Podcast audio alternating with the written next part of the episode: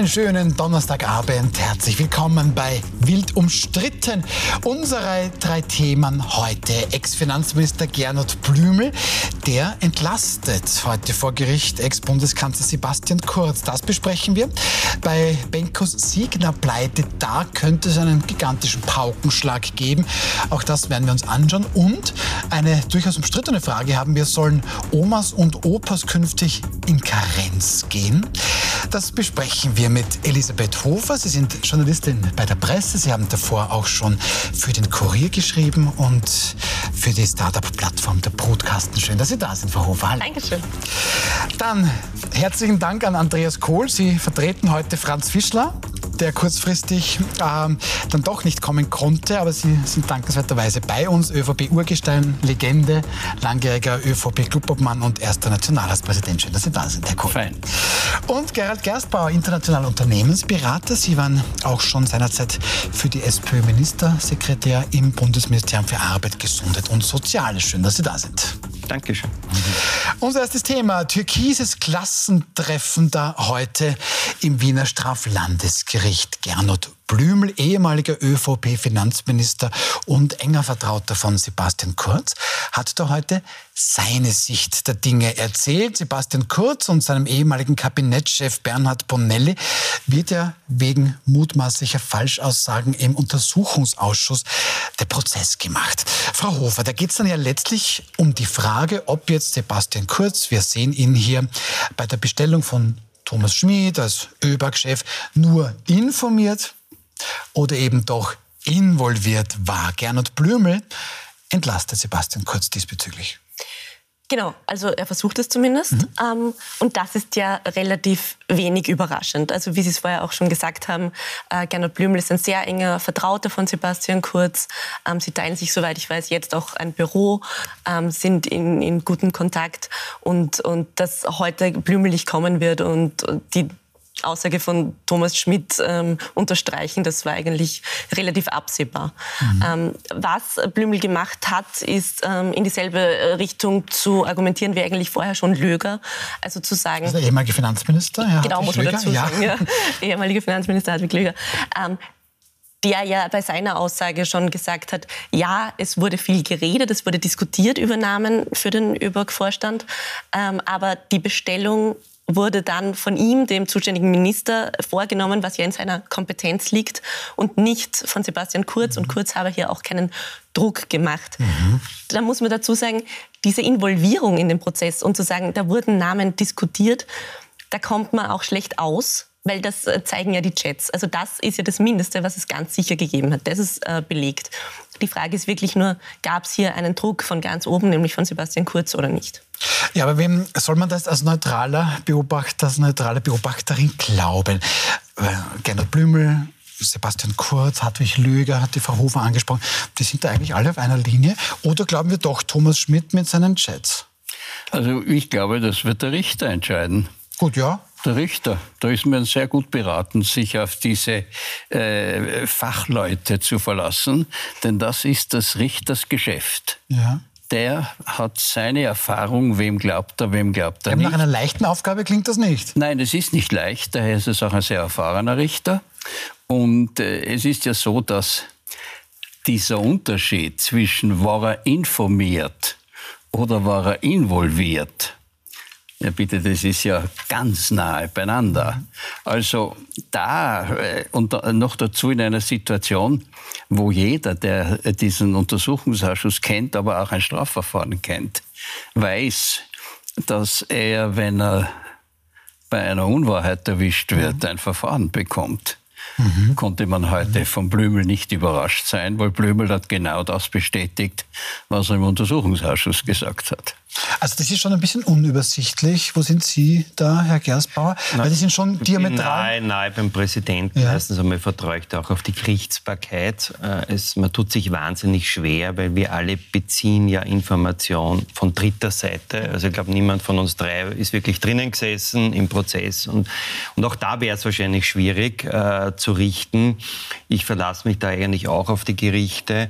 Und ich glaube, äh, viel spannender ist eigentlich die Frage, äh, wohin entwickeln sich Untersuchungsausschüsse in Zukunft, äh, weil lernend aus diesen Geschichten wahrscheinlich Auskunftspersonen generell noch weniger sagen werden als in der Vergangenheit. Die haben eh schon nicht mehr viel gesagt, ja, weil sie gebrieft werden von Rechtsanwälten. Und ich glaube, es bedarf auch, wie immer jetzt dieser Prozess ausgeht, auch danach eine Reform der Untersuchungsausschüsse, wo man ein bisschen mehr in Richtung politischer Aufklärung geht und das strafrechtlich, und das kann man den Gerichten in Österreich überlassen, da gibt es eine gute Gerichtsbarkeit.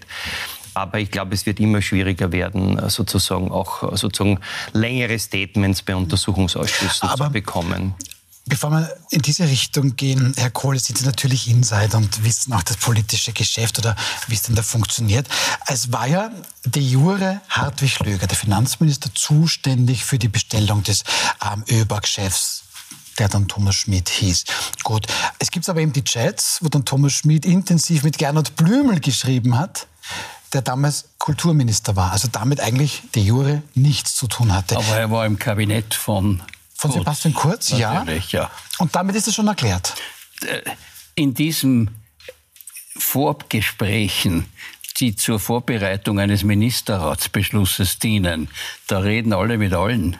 Und der Blümel was saß wahrscheinlich in der sogenannten Koordination. Mhm. Das heißt also in dem Dreierausschuss, in dem ich auch zehn Jahre meines Lebens verbracht habe, 15 Jahre zur Vorbereitung der Regierungssitzungen.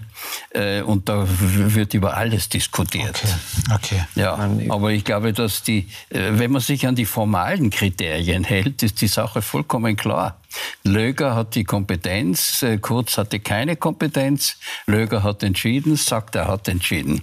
Aber äh, man kann alles in Zweifel ziehen und das wird im Augenblick getan und äh, ich habe Vertrauen, dass der Richter äh, herausfindet. Sie auch, Frau Hofer. Ja, also natürlich. Heißt, also ich habe große also Vertrauen also das, ja. in, die Judikative. Ich glaube nur, dass, ähm, dass es Zweifel daran gibt, ähm, dass das so abgelaufen ist, ähm, wie Kurz sagt oder Blümel sagt, ähm, liegt einfach an der Existenz dieser Chats. Da kommen Passagen vor wie du bist Familie oder Schmidt AG steht oder irgendwie in die Richtung. Also da ist es schon okay, da ernstlich nachzufragen, was soll denn das eigentlich alles heißen? Oder einfach ein guter Arbeitgeber. Naja, ich ah, muss Wo man sagen, schaut aufeinander. Weil ich habe auch, durfte auch sieben Jahre so einen ähnlichen Job machen und natürlich, wie Sie sagen, ich meine, ich war auch in den, all den Jahren immer für die Ministerratsvorbereitung zuständig. Also Manche Chats verwundern mich schon, aber ich glaube, mhm. eine besondere Hyperaktivität hat der Herr Schmidt an den Tag gelegt, oder? Also, also der war da schon sehr stark in eigener Sache unterwegs. Ne? Das ist zumindest Und der Chat, Frau Hofer, den Sie ja. erwähnen, der hat ja in der Sache überhaupt nichts zu tun. Das ist einfach, der Schmidt war hyperaktiv und wollte mit allen Mitteln diesen Job haben. Das ist klar. Das wurde ihm erfüllt, und ja. Das wurde ihm erfüllt und wenn er Zweifel gehabt hat, ist er halt bleiern gegangen bei jedem, den er gerade gehabt hat hat. Na, ich wollte gerade sagen, ja. vielleicht und? reicht mir der Hartwig Löger gar nicht als Thomas Schmid und da gehe ich auf Nummer sicher und da schaue ich, dass der Herr Blümel oder vielleicht der Kurz. Ja, ja aber das, das sind ja alles Mutmaßungen. Ja. Das ist ja alles Mutmaßungen, sondern nicht ja. die Basis unseres ja. Rechtssystems. Also das, du bist Familie ist ein Chat, wo man ihn beruhigt. Okay. Genau, kann in beide Richtungen interpretierbar sein. Es wird, wird, wird, wird, ja dann der Richter auch entscheiden. Aber noch einmal, ich, ich finde sozusagen, ich, ich finde es auch, also ehrlich gesagt, äh, wie, wie er sich da verhalten hat und mit welcher Vehemenz er seinen eigenen Job gebaut hat, das habe ich also in meiner beruflichen Laufbahn nicht erlebt. Ich habe immer wieder Menschen erlebt, die einen Job anstreben und die wollen nur der eine will, will, will Chef vom, ja. vom Arbeitsmarktservice ja. das ist ja vollkommen legitim ja. und der hat die Qualifikation und da fragt einmal den Minister, du kann ich das werden und wird dann unterstützt. Das ist ja völlig normal ja? und ich finde es eigentlich auch äh, normal, wenn, wenn auch der Regierungschef informiert ist über solche informiert Themen. Informiert sowieso. Ja, also nein, ich meine, das ist ja, aber, aber das ist ja nichts äh, Besonderes, weil wie soll man denn zur Personalauswahl kommen oder wie soll man denn zu Leuten kommen, die die Funktionen übernehmen in der Republik? Wie gesagt, das ist schon eine, der, der, der Mann hat das schon mit einer besonderen Vehemenz betrieben. Aber also ich habe das, ich bin Ministerratsvorbesprechung vom Jahr 93 bis zum Jahr 2006 erlebt, also doch eine lange Zeit. Ich habe sowas auch nie erlebt. Also nur damit der Zuseher nicht glaubt, dass alle so manisch sind, sondern es, geht, es geht wirklich auch in der Vorbereitung von Regierungsentscheidungen rational zu und geordnet. Und, äh, beruhigt irgendwie, wenn ja, Sie das so sagen. Also ich so sowas wie also wie Jets schreibt man ja ganz einfach nicht. Ja gut, der Zug ist abgefahren. Gut, also heute schreiben ganz, ganz viele Menschen. von 93 bis 2000 ja. dabei und wir haben halt noch keine wollt, gehabt. Ich wollte, ich wollte das jetzt ja, aber, sagen. Aber wir haben trotzdem vernünftig Handys geredet miteinander. Gehabt. Handys, Handys haben wir gehabt, gehabt ja. ja. aber heute aber schreiben Glück, sehr, sehr viele Menschen äh, scheinbar sehr unbedachte Dinge äh, in allen möglichen Medien. Also ich glaube, der Zug ist leider abgefahren. Aber Herr Gersbauer, Sie haben das schon angesprochen, so ein bisschen ja, die Urschüsse auch. Und das könnte seine Folge sein. Gernot Blümel, das ist wichtig auch zu erwähnen, alle Ermittlungen sind da eingestellt worden. Ähm, da gibt es also nichts mehr, ähm, wovor es Gernot Blümel theoretisch Angst haben müsste. Und dennoch hat er sich aber heute bei dem ein oder anderen Thema entschlagen. Das darf er, selbstverständlich. Interessant war dann aber schon die Begründung von Herrn Blümel, weil er dann eben sagt, da wird jedes Wort auf die Goldwaage gelegt. Deswegen kann ich das nicht mehr aus der Erinnerung sagen. Naja, ist, ist es jetzt so, dass jetzt zurückkommen auf die Ausschüsse, ja, also ich glaube schon, dass einmal also meine persönliche Meinung dazu ist, dass in den letzten Jahren ist, sind das zum Teil Politshows geworden von allen Parteien. Also da glaube ich, da kann man niemanden ausnehmen, da ist jeder dabei. Ich glaube, die Spitze werden wir jetzt erleben mit diesen zwei Untersuchungsausschüssen kurz vor der Wahl. Also ich persönlich wäre der Meinung, dass man ein Wahljahr, vielleicht kann man das auch in der Geschäftsordnung regeln, ja gar keine Untersuchungsausschüsse mehr einsetzen sollte, weil das kann ja gar nichts anderes ja, werden. Die Frage ist eh offen, Herr Ja, und, und, und Denn ich glaube, dass sehr viel dafür spricht, dass die beiden Wahlen Europa Europawahl und Nationalratswahl zusammengelegt werden. Aha. Ja. Und dann, Aha. dann eh die Ausschüsse, weg. Ausschüsse weg. Können wir eigentlich froh sein. Aber, aber ich wollte einen Ansatz ja. sagen zu dem, was ich mir denke. Man sollte dann da wieder mehr dazu übergehen. Also eine Übertragung zum Beispiel würde, glaube ich, schon helfen. Und zwar aus einem einfachen Grund, weil der Bürger im Livestream oder, oder auch äh, live im Fernsehen kann sich dann schon ein Bild machen, wie Abgeordnete agieren. Und macht der Abgeordnete jetzt nur wieder, egal welche Partei, versucht er nur den zu Befragenden irgendwo äh, in eine Situation zu bringen, dass er dann nicht mehr antworten kann? Oder geht es wirklich um Aufklärung? Oder geht es wirklich um politische Verantwortung?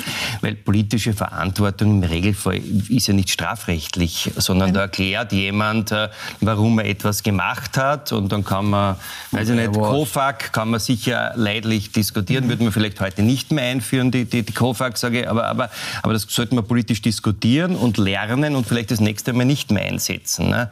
Aber das Ziel ist ja nicht, jemanden vor den Strafrichter Aber das Urteil bekommen. quasi fällt ja dann die Wählerin der Wähler streng genommen. Wenn das gescheit aufgearbeitet ist und da nichts Strafrechtliches dabei war, sondern nur politisch, dann ist das eigentlich eine Sache, die die Wählerin und der Wähler entscheiden. Ja, also, aber die Wählerinnen und die Wähler äh, haben ein immer schlechteres Bild von den Untersuchungsausschüssen über 50 Prozent betrachten das, Gesamt, das Ganze überhaupt nur als Polittheater. Mhm. Das heißt, äh, ich als ehemaliger Nationalratspräsident äh, verfolge mit Sorge, wie das Parlament sich da selber ins Knie schießt mit mhm. solchen Unternehmungen. Und Herr Kollege, ich bewundere Ihren Optimismus. Man hat ja auch geglaubt, dass die Abgeordneten sich besser benehmen werden, wenn Fernsehübertragungen sind. Die sind ja von, von in der Früh bis am Abend. Mhm. Patience legen, äh, äh, äh telefonieren, äh, schwätzen, Zeitung lesen. Zeitung lesen ist ja etwas Ernsthaftes, ja. aber es hat sich nichts geändert. Es hat sich nichts geändert, als Nationalpräsident Ordnungsrufe erteilt für Telefonieren im, im, äh, im Plenum. Äh, das haben meine Nachfolger nicht mehr gemacht, weil es einfach zu viel wurde. Und äh, ich kann mich noch sehr gut erinnern, wie die, die Mitarbeiter gekommen sind. Der Präsident, äh, äh die, die, der Zuhörer hat angerufen, der Neugebauer telefoniert schon wieder. Und, und so. Also äh, ich, ich, halte, ich halte das Parlament leider nicht für lernfähig. Aber haben also Sie das Ihrem Nachfolger mal gesagt, dem Herrn Präsidenten das, Sobotka? Ich habe das, das natürlich, natürlich. Und was sagt er? Ja, das, äh, der Nationalratspräsident kann einen Ordnungsruf verhängen. Das ist alles. Und äh, dann gibt es Leute, die sagen, ich trage diesen Ordnungsruf als Orden. Ja, was machst du dann? Mhm. Ja, also, also man leitet die Sitzungen, hat aber faktisch keinerlei äh, Disziplinarmöglichkeiten wie der Klassenvorstand ja. oder der Lehrer. Und äh, es ist kein Unrechtsbewusstsein da mhm. bei den Abgeordneten. Also dass das für das, der Zuschauer, der da sieht, das Plenum des Nationalrats und keiner hört dem Redner zu, äh, der sagt, der kriegt 8000 Euro im Monat, dann soll er wenigstens zuhorchen. Also äh, da gibt es einen Spalt in der Wahrnehmung durch die Menschen im Lande und durch Selbstverständnis einer geschlossenen Blase, äh, der unglaublich ist. Aber und dann das ist es für Demokratie gefährdet. Dann versuche ich das ein bisschen bildlich mitzunehmen, ähm, weil wir waren ja bei den Urausschüssen und da meint Herr Kohl, dass es eigentlich gar nichts bringt. und leitet das jetzt auch ein bisschen ab aus Wie dem Benehmen des Parlaments, dass die Urausschüsse halt gar nichts bringen, weil man sieht ja schon im Parlament, was da abgeht, also dann sind diese Urausschüsse irgendwie sinnlos, wenn man ihnen dreines zuhört. Was der Herr Kohl sagt. Okay.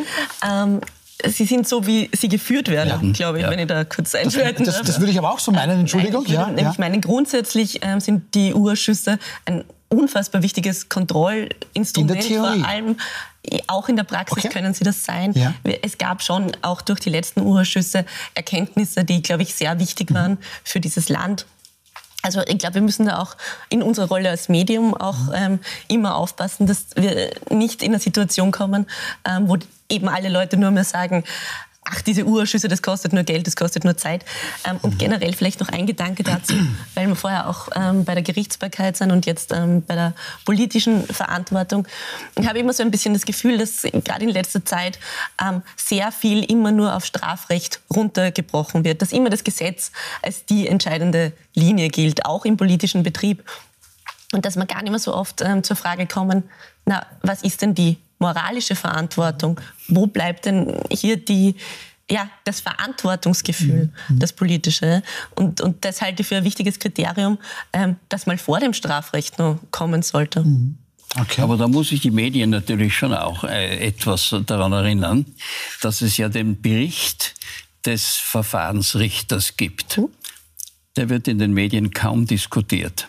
Der Bericht des Verfahrensrichters äh, äh, ist, wird in der Regel vom Präsidenten als sein Bericht vorgelegt.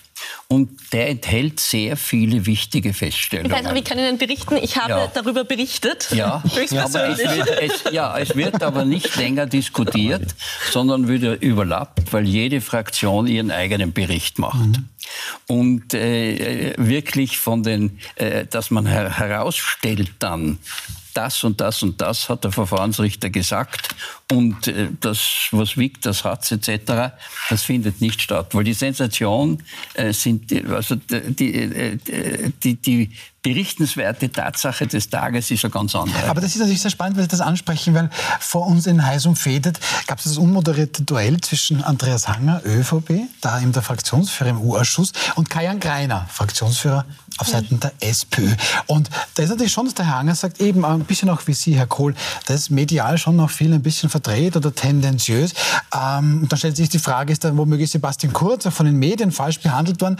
Kajan Greiner sieht das anders. Ich würde sagen, er hat sich das selber eingebrockt. Insofern wird ihm nicht Unrecht getan. Er hat im Untersuchungsausschuss seine Rolle kleingeredet, muss man nicht tun. Ähm, und hat einfach nicht die, objektiv einfach nicht die Wahrheit gesagt. Und ein Richter wird jetzt entscheiden, ob er absichtlich die Unwahrheit gesagt hat oder unabsichtlich. Aber Unrecht getan wird in, in keiner Art und Weise. Unrecht getan wurde Österreich. Also wem wurde Unrecht getan? Österreich oder ähm, Sebastian Kurz. Man muss wissen, dass äh, Herr Kreiner ja der Anzeiger war. Ja, mhm. also es, ich äußere mich dazu nicht. Ja. Das ist, was ich vorher gesagt habe. Recht oder Unrecht ist die, mhm. ist die juristische Frage. Ja. Es geht um politische Verantwortung, das ist etwas mhm. anderes. Also ich muss ganz ehrlich sagen, ich, also jetzt abseits äh, dieser Debatte, wem Recht und Unrecht getan wurde, also so wie der Herr Greiner und der Herr Hanger und der Herr Hanger schenkt auch, glaube ich, ähm, äh, lässt auch nichts aus, wie die miteinander umgehen, ja, dann ist das, glaube ich, auch so ein bisschen ein, ein, ein Weg, wie man Menschen politikabstinent macht oder, oder zu anderen Parteien treibt. Ne? Also, also ich glaube, da schenkt keiner dem anderen etwas. Und äh, vielleicht ist es in der Zukunft wirklich einmal. Aber beide man, stehen mit leeren Händen da am Ende. Äh, mhm. Beide stehen mit leeren Händen da. Es jeder hat halt seine Sichtweise, klar, aber ich meine, dass, dass wenn man jetzt an einer gedeihlichen Entwicklung der Republik interessiert ist, ja, und das ist vielleicht ein bisschen äh, der Unterschied zur, zur Vergangenheit, dass vielleicht außerhalb der Wahlkampfzeiten, und ich glaube, hat das einmal der Michi Häupl gesagt, die Zeiten der Unvernunft, ja, ja der fokussierten Unintelligenz. Fokussierten Unintelligenz, die auf uns zukommt gerade. Ich glaube, wir sind schon eigentlich drin, aber ähm, dazwischen, dazwischen schon äh, eher Fokussierung auf die Arbeit für die Republik war. Und jetzt hat man schon ein bisschen das Gefühl, es ist ein Dauerwahlkampf, oder? Also es ist von allen Seiten, also nicht nur die Opposition, auch die Regierung verkauft naja. ja auch permanent und beide Seiten sind, wir sind in einem fünfjährigen Dauerwahlkampf wo sich vielleicht doch der eine oder andere schon denkt, naja, da gehe ich dann halt nicht mehr wählen oder da wähle ich vielleicht eine andere Partei.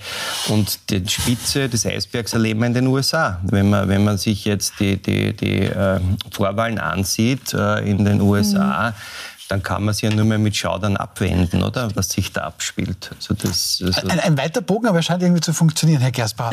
äh, gut, vielleicht noch abschließend, Herr Kohl, wenn man das zusammenfasst, die Optik weil Sie das auch gesagt haben, ist unterm Strich tatsächlich nicht gut. Sie haben selbst erwähnt. Ja, Viele Wählerinnen und Wähler. Ähm, schlecht fürs Parlament. Ja, für die Parteien, für die Politik, für, für die Demokratie es, am Ende. Es profitiert niemand. Es profitieren nur diejenigen, die den ganzen Parlamentarismus frontal angreifen, und das sind die Freiheitlichen. Mhm. Die profitieren von diesen Dingen. Und das hat natürlich hat die Kurzjagdgesellschaft hat sehr spät kapiert, dass wenn sie den Kurz jagen, mit solchen Mitteln die Freiheitlichen profitieren. Und da sind wir jetzt. Möchte da jemand entgegnen? Ah, bitte? Also entgegnen in dem Sinn, dass es, glaube ich, nicht so schwarz-weiß ist. Ne? Also, also ich glaube schon, dass auch die Art, wie Politik gemacht wird, und deswegen habe ich wirklich alle vorher in mein Statement auch einbezogen, auch ähm, ein bisschen ein Auslöser war für, für, für, die Reaktionen. Aber im Grundsatz haben Sie schon recht, desto mehr äh, SPÖ und ÖVP sich bekriegen, desto plus mehr, grün, plus, plus, Grün, plus Neos, ja. äh, äh desto eher wird es wohl darauf herauskommen, dass der Herr Kickl ein Wahlergebnis kriegt, das sensationell ist. Ich meine, es gibt immer nur zum Hoffen, dass das vielleicht nicht so, so sein wird bei den nächsten Wahlen, aber, aber es sieht danach aus. Alle Umfragen zeigen, äh, dass die Menschen scheinbar den früheren Großparteien, die ja jetzt Mittelparteien sind, äh, nicht mehr vertrauen oder nur mehr bedingt vertrauen. Aber das ist natürlich trotzdem ich noch... Ich würde noch gerne ja. was dazu sagen. Ähm, wenn Sie sagen, die Kurzjagdgesellschaft hat das nicht begriffen, dann möchte ich auch sagen, die Kurzgesellschaft hat nicht begriffen, dass es mit einer ganz arg ähm, restriktiven Migrationspolitik, wie sie die ÖVP unter ähm, Kurz 1 und 2 gefahren hat, ähm, dass da auch nichts anderes passiert, als die Leute zu den Freiheitlichen zu treiben. Das ist ein ganz die Wahlergebnisse Thema, waren nicht so. Da geht es nicht nur um, die, um den Urschuss. Die Wahlergebnisse waren nicht so. Also die, auch wenn man ihm dem kurz eine Informationspolitik äh, vorwirft, die Wahlen hat er gewonnen. Die immer der geschlagen hat, hat er gewonnen. Das, das ist tatsächlich war 37,5 Prozent, glaube ich, waren das. Ja, damals. damals, damals, damals. Ja, ja. Gut, Davor. okay, dann schauen wir. Wir haben dann noch viel zu diskutieren, aber wir haben auch noch zwei weitere spannende Themen. Kommen wir schon mal zum zweiten. Da gibt es ein neues Kapitel im Signer-Krimi. Also Sie wissen, das Imperium davon René Benko. Wenn da was dran ist an diesem Kapitelgerücht, dann könnte es wirklich ein Paukenschlag sein. Was soll denn da passiert sein? Kurz vor der Insolvenz der sogenannten Signa Development sollen mehr als 300 Millionen Euro von dieser Signa Development äh, an die beiden Stiftungen von Laura, ähm, der Tochter von René Benko, gegangen sein. Eine Tranche an die Laura Finance Holding und an die Laura Holding. Beides ja, stammt eben von Benkos Tochter. Gut, Herr Kohl, jetzt ist da natürlich plötzlich der Verdacht im Raum, okay, hat man da womöglich versucht, vor der Insolvenz Geld in Sicherheit zu bringen? Also, erstens, ich kenne den Herrn Benko nicht. Zweitens, ich habe keine Ahnung, was da wirklich gelaufen ist. Ich bin so wie wahrscheinlich alle, die hier sitzen, mit Ausnahme von Ihnen, Sie haben vielleicht noch bessere Informationen, äh, auf die Information der Presse, des Standards und anderer Zeitungen angewiesen. Bis, was mich sehr beeindruckt hat, war, dass wirklich wunderbare, muss ich sagen, Interview, das äh, Hans-Peter Haselsteiner mhm. Gestern in der ZIP 2 gegeben Darüber hat. Darüber werden wir sprechen, ja. Wo er. Verantwortung ja. übernommen ja. hat, wo er gesagt hat, er wird 25 Millionen äh, beisteuern, wo er auch kritisiert hat wo er aber etwas gemacht hat, was mich sehr beeindruckt hat. Er hat gesagt, wissen Sie, und da ist sogar dem Armin Wolf der Schnabel offen geblieben, da wusste er nichts mehr zu sagen. Ich bin gespannt, was kommt. Wie Haselsteiner gesagt hat, da gibt es die Mäher, der Signa, äh, alle Grundstücke, die sie gekauft haben, überhöht bewertet ah. haben, mhm. überhöht in die Bücher geschrieben haben und die Differenz dann als Gewinn verteilt haben. Und er hat gesagt, das stimmt ganz einfach nicht. Und der, der Tür hat, also Wolf hat dagegen gehalten und er hat gesagt, nein, alle Immobilien, habe ich noch im Ohr, mhm. sind für den Buchwert oder, oder über den Buchwert mhm. verkauft worden. Mhm. Alles andere ist eine Mehr. Dann ist, ist vielleicht naja, jetzt diese... Nur meine Schlussfolgerung. Ja. Der Benko hat bis jetzt sicherlich sehr vieles gemacht, was man kritisieren kann. Aber bis jetzt hatte ich nicht den Eindruck, dass er in plumper Weise das Gesetz verletzen möchte. Und äh, wenn man also kurz vor einem Konkurs aus der zukünftigen Konkursmasse ein Geld wegnimmt, dann ist das ja Greda. So habe ich das also, also betrügerische äh, äh Konkurs. Ja, ja. Das, das, also, das trauen müsste, Sie dem Herrn Benko nicht zu. Da müsste ich mehr, um eine solche Beschuldigung zu erheben, müsste ich mehr Information haben. Mhm. Daher bin ich da vorsichtig. Äh, da, Sie kennen das Verfahren ja. besser. Der Masseverwalter, so, der Masseverwalter kann das alles rückgängig machen. Also ich meine, ich versuche halt möglichst viel auch in Informationen zu sammeln und, und ich habe mich heute wirklich mit dem Thema auch beschäftigt und das hat ja auch die Dame gesagt vom AKV, die da jetzt immer wieder in den Medien auftritt. Das wird Gegenstand des Konkursverfahrens sein. Und äh, ich sehe das genauso wie der Herr Präsident. Ich kann mir auch nicht vorstellen, äh, dass so etwas kurz vor einem Konkurs gemacht wird, weil das würde auch nicht halten, weil jeder, jeder Anwalt, jeder Steuerberater, jeder Wirtschaftsprüfer wird sofort sagen, das brauchen sie gar nicht machen, weil erstens einmal ist es möglicherweise eine kriminelle Aktion, aber es hält auch nicht. Es wird sofort rückabgewickelt danach. Äh, und äh, diese Transaktionen werden alle genau untersucht.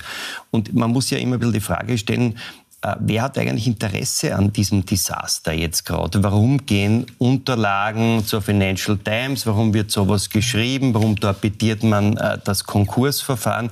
Das Konkursverfahren geht ja derzeit in die Richtung einer Fortführung. Vielleicht gibt es Menschen, die wollen gar keine Fortführung. Vielleicht will irgendwer im deutschen Markt günstige Immobilien kaufen. Das hat der und ein, gestern eigentlich zwischen den Zeilen Ja, also sozusagen, vielleicht, vielleicht, vielleicht gibt es, oder es gibt sicher Profiteure eines Komplettcrashes des Systems, ja. weil danach wird auch jede Immobilie gekauft Weniger. werden. Also das, ich finde es extrem spannend, Ihnen beiden ja. zuzuhören. Ähm, Frau Hofer, wo ordnen Sie sich da jetzt ein? Aber das ist jetzt beides sehr interessant. Also, es ist sehr interessant, ich höre Ihnen auch sehr ja. gern zu, aber aber ähm, am Ende können wir vier hier lustig mhm. sitzen und uns darüber unterhalten, was wir wem zutrauen oder was ähm, Sinn ergeben würde und was nicht. Wir wissen das alles nicht. Und es ist auch sehr schwer, und das ist ein bisschen der Punkt bei dieser ganzen Signa-Sache, es ist auch sehr schwer, diese Sachen zu wissen oder nachzuvollziehen, weil die Signa als Ganzes unfassbar intransparent ist.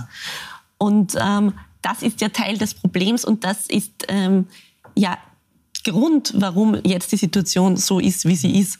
Also wie gesagt, da können wir uns ähm, alle hier lustig drüber unterhalten, aber es alles recht undurchsichtig. Ja, aber, aber, aber was glaube ich schon, und das wird ja auch vom AKV und vom, vom, vom Kreditschutzverband 1870 kommuniziert, und die sind ja, da stehen ja dann nicht in Verdacht, jetzt die Signer schützen nein, nein, zu wollen oder den ja. Herrn Benko, sondern im Gegenteil, die vertreten Gläubigerinteressen. Mhm. Ich habe das Gefühl, dass eine Gruppe von Anwälten, Masseverwaltern, Kreditschutzverbänden an einer Fortführung arbeitet. Da hat der Herr Haselsteiner gestern auch gesagt, ja. er wird sich auch beteiligen an dieser Fortführung. Und irgendwie gibt es da scheinbar auch Heckenschützen, denen das überhaupt nicht recht ist, dass diese ganze Fortführung stattfindet. Und ich würde halt auch äh, für ein bisschen Geduld plädieren. Sie haben vollkommen recht, wir können es heute nicht sagen. Wir können, aber was wir sagen können ist, dass auch der heutige Schritt zum Beispiel die Holding aus der herauszunehmen, aber bei einer 30-Prozent-Quote zu bleiben, ein vernünftiger Schritt ist, weil damit also es wäre man, es wäre ja. es wäre man schon technisch. Ich muss ganz kurz ja. die Werbepause machen, aber wir bleiben auf jeden Fall bei dem Thema. Das mit den 300 Millionen können wir nicht klären, aber da gibt es schon noch die Frage, warum war irgendwie René Benko nicht der Geschäftsführer, zumindest nicht offiziell, aber inoffiziell schon. Also es gibt schon noch einige Fragen, die werden wir gleich beantworten. Wir sind gleich wieder da.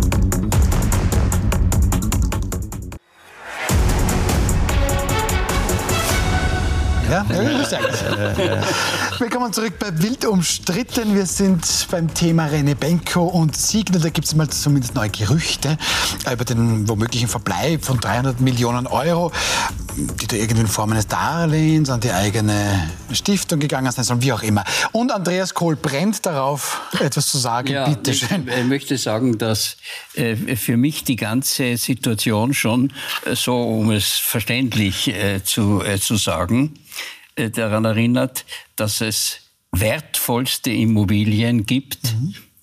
die vielleicht billig zu haben sind.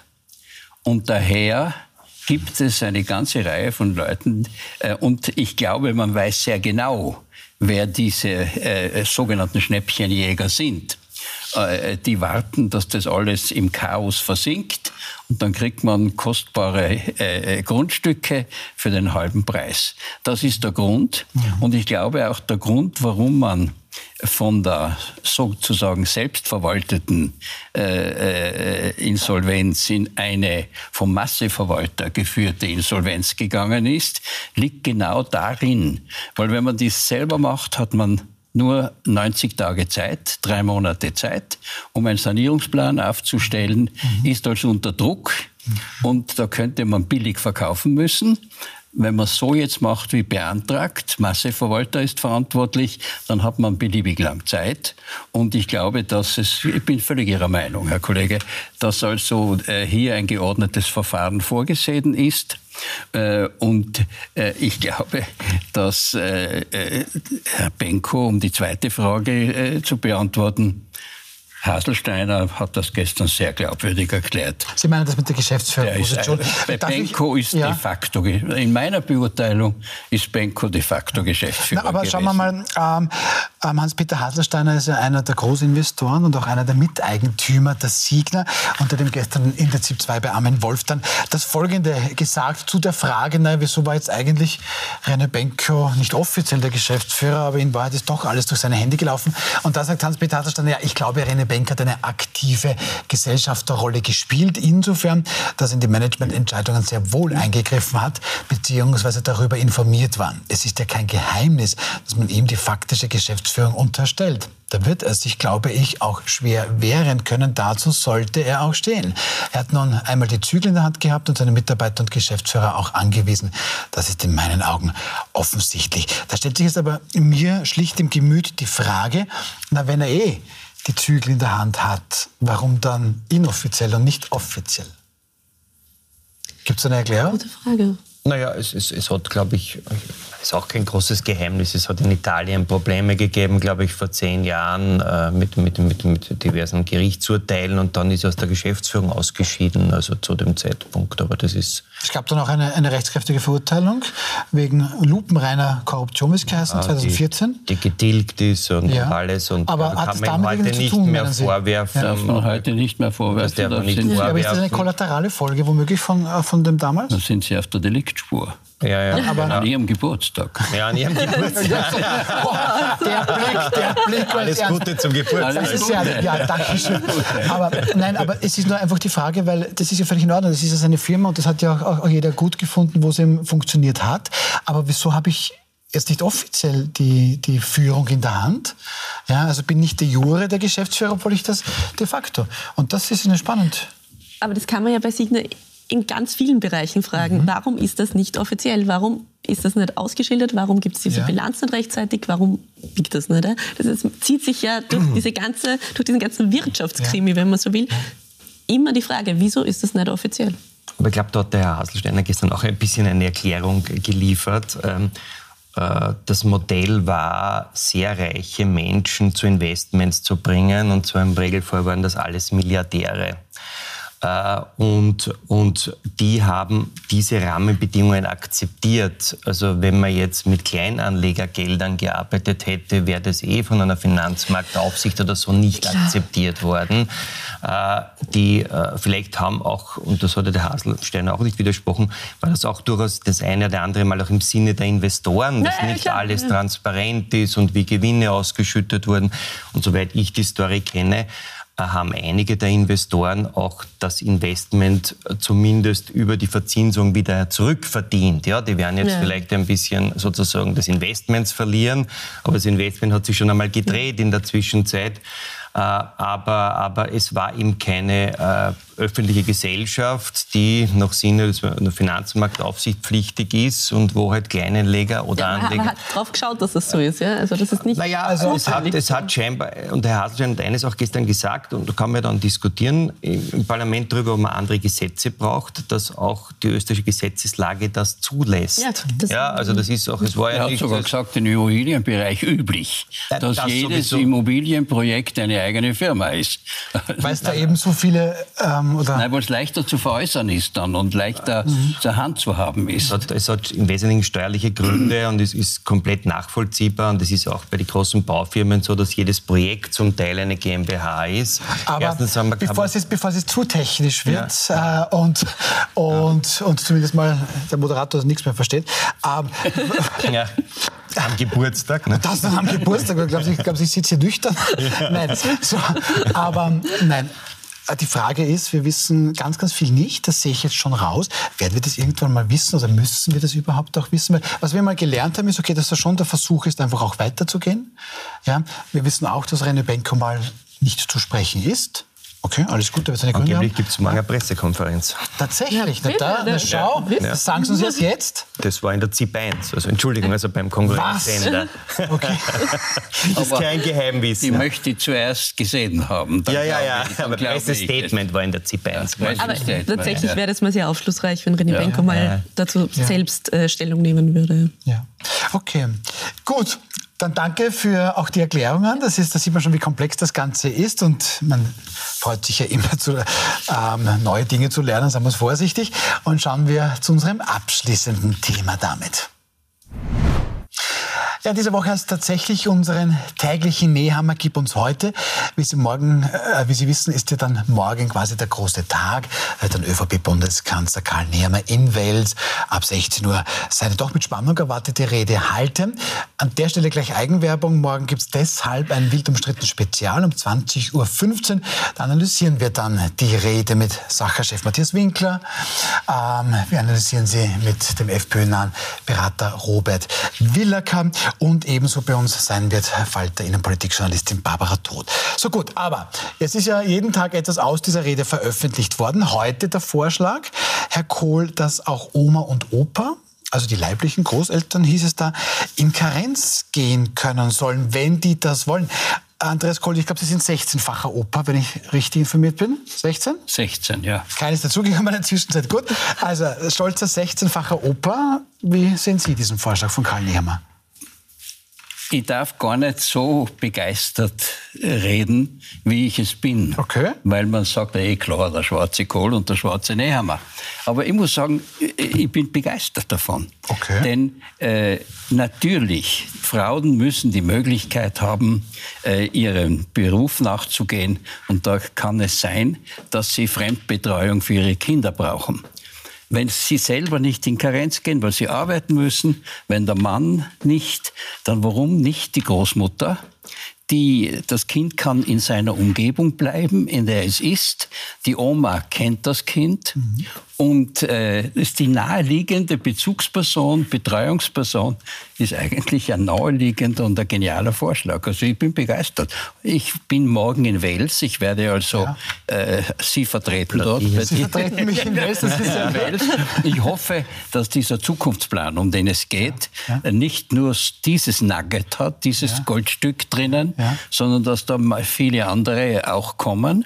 Äh, aber das, muss ich sagen, ist eine naheliegende, wirklich wirklich gute Idee. Okay, Elisabeth Hofer, ein Goldstückchen. Ja, ja, ja. Ist das ein ne, Plan? Genau. Ähm, ja, ähm, mit allem Respekt, genau so, wie Sie es gesagt haben, ist es das Problem, weil Sie gesagt haben, wenn die Mutter nicht kann oder vielleicht der Vater, dann muss halt die Großmutter zuständig sein. Ähm, und das ist nicht muss, sondern könnte. Könnte, genau. Aber die Großmutter und sicher nicht der Opa. Auch, ja. Auch, genau, aber das ist, genau das ja, ja, muss ist, nicht von sich das, selber ständig reden. Nein, aber ich glaube, es ist... Das Wickeln habe ich auch gelernt bei 16 Enkeln. Da bitte, da haben Sie mir was voraus. Aber, ähm, also aber ich glaube trotzdem, dass das ein Problem ist ähm, und dass wir uns durch, durch Projekte wie diese ähm, in eine Situation bringen, wo Erfolge, die schon erzielt wurden, mhm. wie der Ausbau der Kinderbetreuung, der staatlichen wohlgemerkt, ähm, oder die wirklich eh nur im Schneckentempo voranschreitende Väterbeteiligung, dann wieder redundant wird, man da wieder zurückfährt, sagt, das muss gar nicht sein und dass eben genau das eintritt, dass man dann sagt, ah, wenn die Mutter keine Zeit hat, dann soll es halt die Oma machen und am Ende es wieder die Frauen sind, die auf dieser unbezahlten oder in dem Fall dann bezahlten, aber in dieser undankbaren Care-Arbeit ähm, sitzen Undankbar. bleiben. Das ist also was, reden Sie mit Frauen die, naja, sich, äh, die sich um kleine Kinder kümmern. Das ist die schönste Arbeit und die nobelste Arbeit, sagt aber, jedenfalls aber, meine ja, das ist aber unbezahlt. Ist das, nein, ah, äh, es ist natürlich... Und sehr undankbar. Also, nein, es ist nicht undankbar. Wenn man sich um das eigene Enkelkind kümmert, entschuldigen Sie, ich habe Enkel, im Augenblick lernt, macht einer den Führerschein und ich bin jetzt 20 Stunden mit dem L-Auto mit ihm gefahren. Ach, Sie sind das? Um, um, um ich ja. bin das, ja. Aber noch, noch unbezahlt. Warum? das ja. mache ich, das mache ich gerne. Ich bin der Großvater, das ist ein Enkelkind ja. und ich kümmere mich darum. Und diese Sympathieebene, diese natürliche Ebene in der Familie, die ist Wunderbar. Mhm. Äh, ja, ja. sozusagen zwei Ansätze. Erstens einmal Lanze für alle Großeltern. Ja? Also ich mhm. glaube, in unserer Gesellschaft, wenn man, ich bin selber Vater, unsere Omas und Opas, wir haben das Glück gehabt, dass sie auch Zeit hatten, weil sie schon in Pension waren und wenn unsere Tochter krank war oder wenn einmal das Kind von der Schule abzahlen war, hervorragend dieser Vorschlag, und da muss ich Ihnen leider jetzt einmal widersprechen, aus meiner Sicht jenseitig. Also er kommt aus der, aus der Fidesz, aus der Orban-Partei. Äh, die, die Ungarn haben das umgesetzt. Wenn man sich jetzt mit der Familienpolitik der Fidesz beschäftigt, dann weiß man, dass es dort spezielle Mutterprämien gibt, dass der Herr Orban alles tut, dass die Frauen vom Arbeitsmarkt fernbleiben. Ja. Also ich, ich finde es wahnsinnig mutig, dass man sich traut, so einen Vorschlag zu übernehmen. Ja. Und es ist natürlich komplett äh, gegen sozusagen jede moderne Gesellschaft wie in Skandinavien, wo alle Kinder ab dem ersten Lebensjahr einen Betreuungsplatz haben, mhm. wo dann die Eltern auch arbeiten gehen können. Ja. Und das schmälert überhaupt nicht die Leistungen der Großeltern, weil die Großeltern, die muss geben und die sollen da sein. Es geht darum, dass unsere Gesellschaft Beschäftigung ermöglicht. Und ich darf Ihnen nur sagen, ich habe heute mit einem Vertreter der Industrie gesprochen. Ich sage jetzt nicht den Namen. Also die Industrie am Schwarzenbergplatz schüttelt den Kopf, weil die sagen, wir brauchen Arbeitskräfte äh, wie einen Bissen Brot und jetzt holen wir, weil es kann ja da wohl nur um Großeltern gehen, die noch in Beschäftigung ja, sind, ja, und die holen wir aus dem Arbeitsmarkt heraus zur Kinderbetreuung und die fehlen uns dann sozusagen in der industriellen oder Arbeit oder in der, also ich befürchte, für den morgigen Vorschlag von Seite der Wirtschaftskammer und der Industriellenvereinigung wird es da keine Unterstützung geben, aber das größere Problem sehe ich wirklich, dass es, glaube ich, einer modernen Gesellschaft nicht entspricht, so ein Vorschlag. Ja, möchte ich was entgegnen? In einer modernen Gesellschaft hat man sich auf das Optionenmodell geeinigt, auch in Schweden. Es entscheiden, Nein, die, ja es entscheiden die jungen Frauen, wollen Sie das Kind selbst betreuen? Wollen Sie es in eine Betreuungsorganisation geben? Oder soll es jemand anderen in der Familie äh, betreuen? Und ich kämpfe für dieses Optionenmodell, für diese Freiheit der jungen Frauen, der jungen Väter, darüber selber zu entscheiden. Und als äh, Christdemokrat und Konservativer sage ich noch dazu, dass die Betreuung durch die eigene Mutter und die Betreuung durch die eigene Großmutter durch fremde Kräfte nicht ersetzt werden kann, vollwertig. Aber also diese Betreuung durch die eigenen äh, Familienmitglieder ist eine kostbare Sache. Aber, aber, das Schönste ist doch, wenn Kinder mit Kindern sind. Und ich gebe Ihnen ja in dem Punkt recht, wenn Sie jetzt 16 Enkel haben und die Enkel kommen zusammen und die spielen miteinander und lernen voneinander. Aber Kinder wollen doch im Regelfall mit Kindern sein und nicht mit Erwachsenen. Ja? Und wenn man sich anschaut, wie viele wie viel Einzelkinder es gibt, ja, und die sitzen dann mit es der Oma, den, das, da geht es ja um eine permanente Betreuung. Noch einmal, die Omas werden überhaupt nicht um geschmälert. Kinder vor allem. Naja, also das habe ich jetzt im Vorschlag nicht entnommen, sondern... alte. Na, nein, glaub, nein es, geht, es, es, geht ums Kindergeld und ja. dass die Großeltern das Kindergeld in Anspruch ja. nehmen können.